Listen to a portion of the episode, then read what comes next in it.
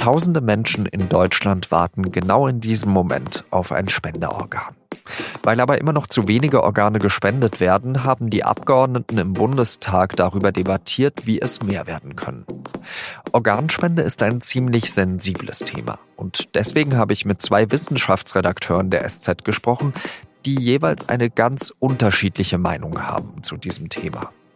Sie hören auf den Punkt mit Jean-Marie Magro.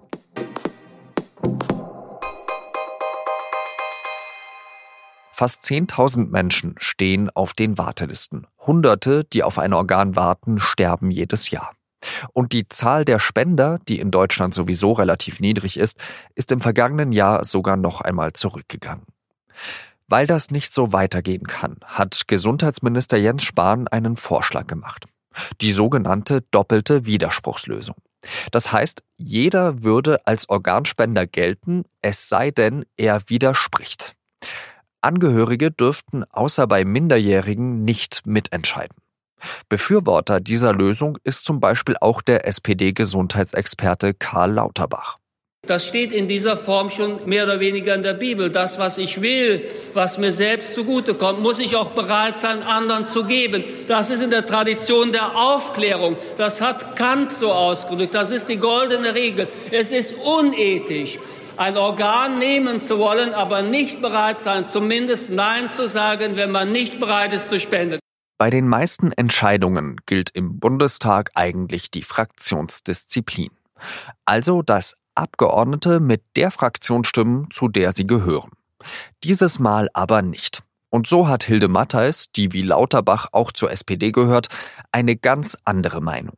Wir sagen, eine Spende muss eine Spende bleiben ein aktiver, freiwilliger und selbstbestimmter Akt von Menschen, die in, in einem Höchstmaß von Solidarität für andere Menschen etwas geben.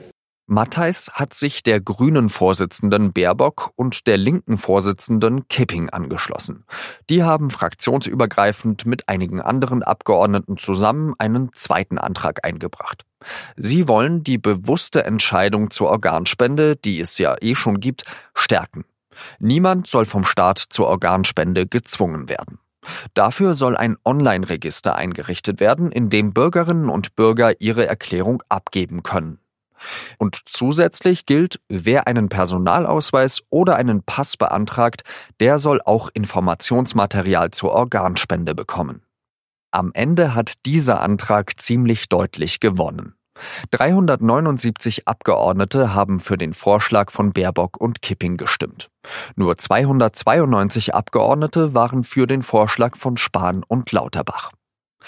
Und weil die Organspende so ein schwieriges Thema ist, habe ich heute ausnahmsweise mit zwei Redakteuren aus der Wissenschaftsredaktion darüber gesprochen. Christina Berndt war uns am Telefon zugeschalten. Sie war gegen die Widerspruchslösung, die der Gesundheitsminister Spahn vorgeschlagen hat. Und bei mir im Studio gesessen hat Felix Hütten. Der ist für den Vorschlag von Spahn. Zuerst einmal, Felix, wer kommt denn eigentlich für eine Organspende überhaupt in Frage? Da wird ja immer über den sogenannten Hirntod gesprochen. Genau, also das ist eben ein Punkt, der sehr wichtig ist zu verstehen, dass Organspender sind Menschen, die eben hirntot sind. Also das Gehirn ist quasi unwiederbringlich abgestorben, aber die Organe selber sind noch Sauerstoff durchflutet und leben in dem Sinne so, dass man sie eben überhaupt transplantieren kann. Das ist, eine, das ist die zentrale Voraussetzung für die Organspende. Man muss sich immer klar machen, wenn man über, über Organspende redet, wir reden hier über einen relativ kleinen Teil von Patienten. Die, die Mehrheit der Menschen sind in der Regel keine Organspender. Christina, du bist ja eine ähm, Gegnerin der Widerspruchslösung gewesen. Bist du jetzt also mit der Entscheidung des Bundestags zufrieden, so wie sie ist?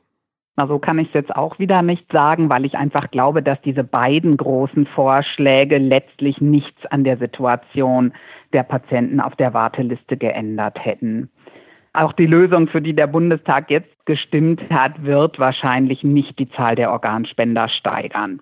Ich bin insofern zufrieden, als ich finde, dass diese Widerspruchslösung ein zu starker Übergriff wäre auf die Selbstbestimmung der Patienten. Von daher bin ich froh, dass das vom Tisch ist, denn ich habe auch eine gewisse Befürchtung, dass Menschen dadurch erst recht äh, verunsichert sind und ihre Zweifel am System Organspende und Transplantationsmedizin eher befördert worden wären, sodass wir am Ende vielleicht gar eine größere Ablehnung gehabt hätten.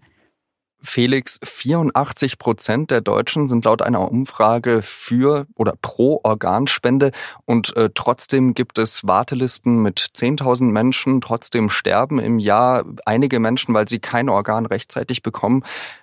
Wie kannst du diesen Zustand erklären?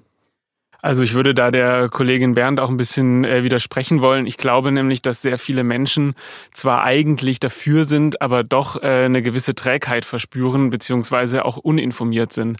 Diese Uninformiertheit äh, bezieht sich, glaube ich, auf zwei Punkte. Zum einen wissen sie einfach nichts äh, von der Tatsache, dass es eben überhaupt möglich ist, sich als Organspender ähm, ja zu bekennen, äh, derzeit ja noch mit einem Organspenderausweis. Also das letztlich einfach an ihnen vorbeirauscht. Und ähm, der andere Aspekt, der mir wichtig ist, ist, dass ich glaube, dass sehr viele Leute uninformiert sind im Sinne von, dass sie falsche Ängste haben. Also dass sie äh, die Vorstellung haben, dass sie da äh, aufgeschnippelt werden äh, kurz vor dem Tod und ihnen äh, die äh, Organe da ausgenommen werden, sie entweidet werden. Da hört man immer wieder so furchtbare Schreckensszenarien. Und ich glaube, dass diese ganze Debatte ähm, äh, letztlich ein bisschen oft in die falsche Richtung führt und man da sehr viel mehr Aufklärungsarbeit leisten müsste. Und dann, glaube ich, äh, wäre es tatsächlich möglich, diese 85 80 Prozent oder 84 Prozent auch in zumindest großteilig in aktive ähm, Organspender zu überführen. Aber das, was du jetzt gesagt hast, das sind ja eigentlich alles Argumente für die Entscheidung, die der Bundestag jetzt getroffen hat. Das sind alles Argumente für eine bessere Information und eine bessere Zustimmung. Äh, denn wenn die Menschen so uninformiert sind, dann ist ja gerade eine Widerspruchslösung eine Katastrophe. Wenn nämlich uninformierte Menschen es einfach versäumen, sich registrieren zu lassen mit ihrem Widerspruch, dann wäre das am Ende sicherlich was, was der Organspende Ende schadet. Vielleicht hat es ja auch ganz andere Gründe, dass man sich vielleicht gar nicht mit dem Tod beschäftigen möchte. Sind dann einfach mehr Informationen über diese Entscheidung der richtige Weg oder muss man dann nicht sagen, ihr müsst jetzt wirklich eine Entscheidung treffen? Ich finde, man hat ein gutes Recht darauf, sich nicht mit dem Tod zu befassen. Und ich finde das wirklich übergriffig, Menschen dazu zu zwingen. Diese Frage ist ja wirklich komplex.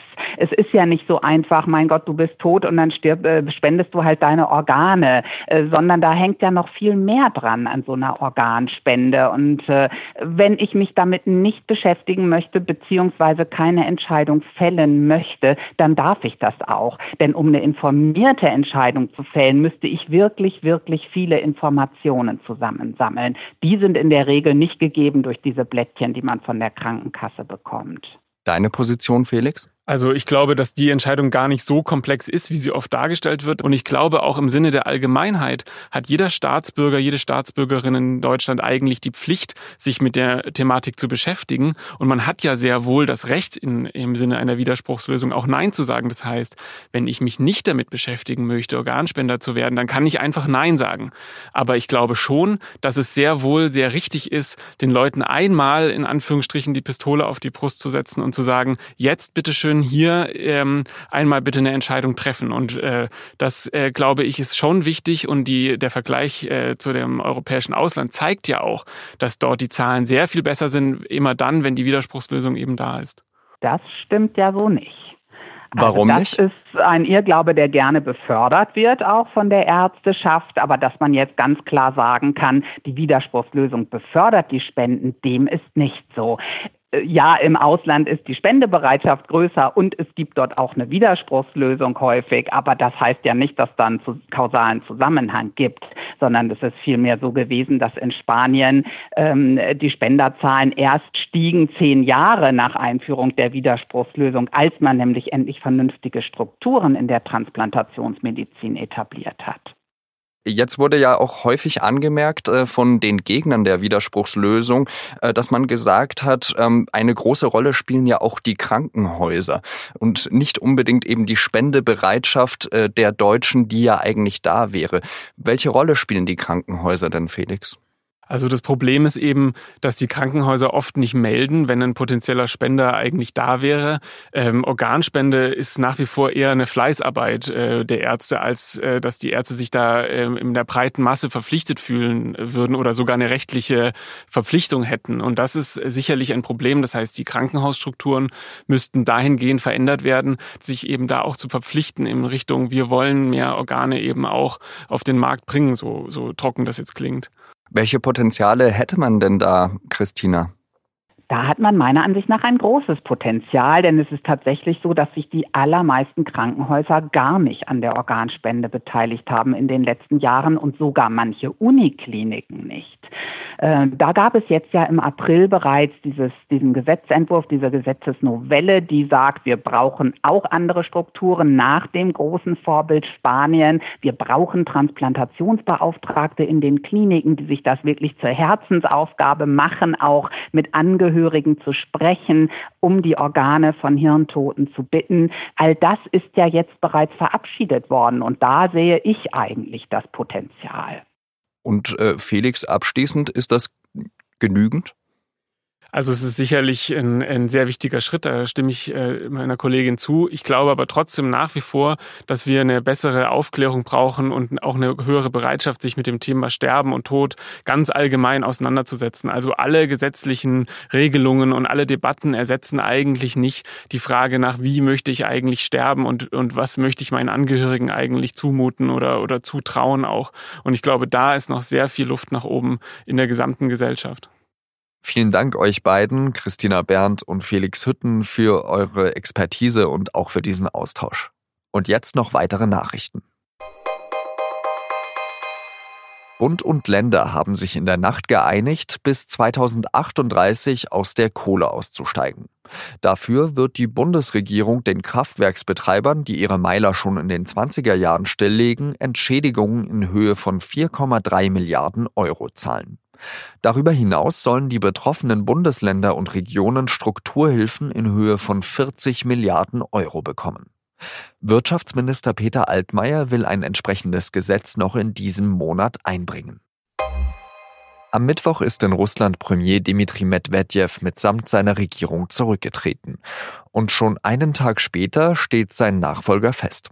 Das Unterhaus des russischen Parlaments hat Michail Mishustin, der bisher die Steuerbehörde geleitet hat, als neuen Ministerpräsidenten bestätigt.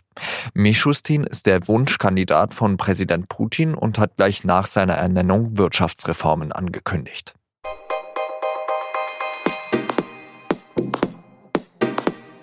Unser Versprechen ist ja eigentlich, in zehn Minuten den Tag zu verstehen. Sie haben es sicher gemerkt, dass unsere heutige Folge etwas länger gedauert hat als zehn Minuten. Aber aus unserer Sicht hat es dieses sensible Thema Organspende gerechtfertigt, es von beiden Seiten zu beleuchten.